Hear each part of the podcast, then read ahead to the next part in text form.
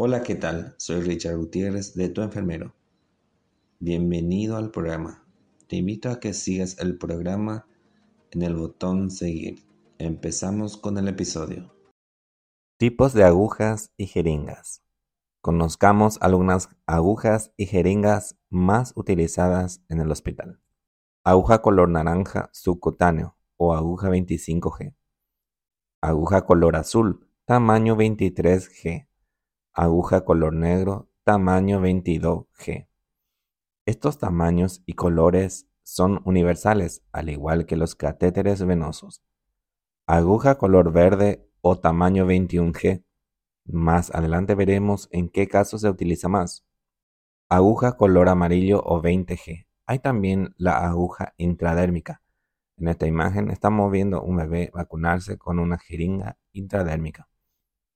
Conozcamos algunos tipos de agujas más utilizadas y la forma en que se usa. Aguja color naranja es subcutáneo. Podemos usar para aplicar, por ejemplo, insulina o heparina sódica. Y la aguja celeste que viene con la jeringa pediátrica se utiliza más en niños. Podemos usar para intravenoso y para aplicar intramuscular en niños y subcutáneo en adultos.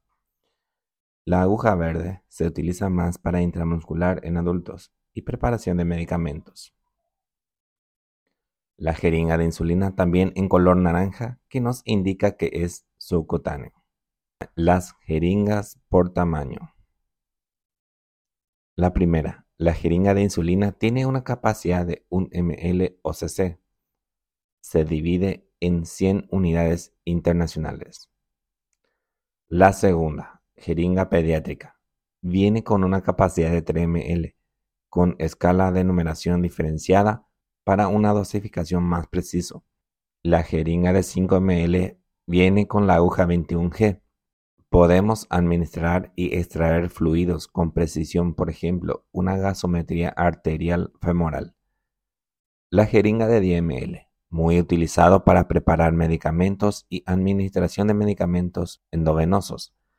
Se puede utilizar para extracción de sangre venoso y arterial, para muestra de laboratorio. Tiene mucha utilidad, ideal para medir o transferir pequeñas cantidades de líquidos. Jeringa de 20 ml, ideal para administrar medicamentos endovenosos, porque el fármaco tendrá una buena dilución. También se utiliza para extraer fluidos corporales o inclusive nutrición.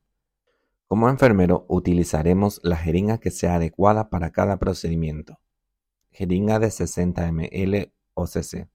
Se utiliza generalmente para aspiración e inyección de grandes volúmenes de líquidos y soluciones, y también alimentación enteral. Tipos de jeringas. La primera viene la aguja insertada. No podemos extraer la aguja. Son como las jeringas de insulinas, tuberculina y fármacos que vienen en jeringa. Las jeringas no Luerlock tienen puntas que requieren que las agujas sean prensadas a la punta de la jeringa, sin ser torcidas. Las jeringas Luerlock tienen puntas que requieren agujas que pueden ser giradas y bloqueadas. En su lugar, este diseño evita que la aguja se suelte de la jeringa de forma accidental. Solo la jeringa de 60 ml pico grueso no se ajusta a las agujas. Si te gusta este tipo de contenido, Déjamelo saber en los comentarios. Saludos. Suscríbete al canal y aprenderemos más acerca de enfermería.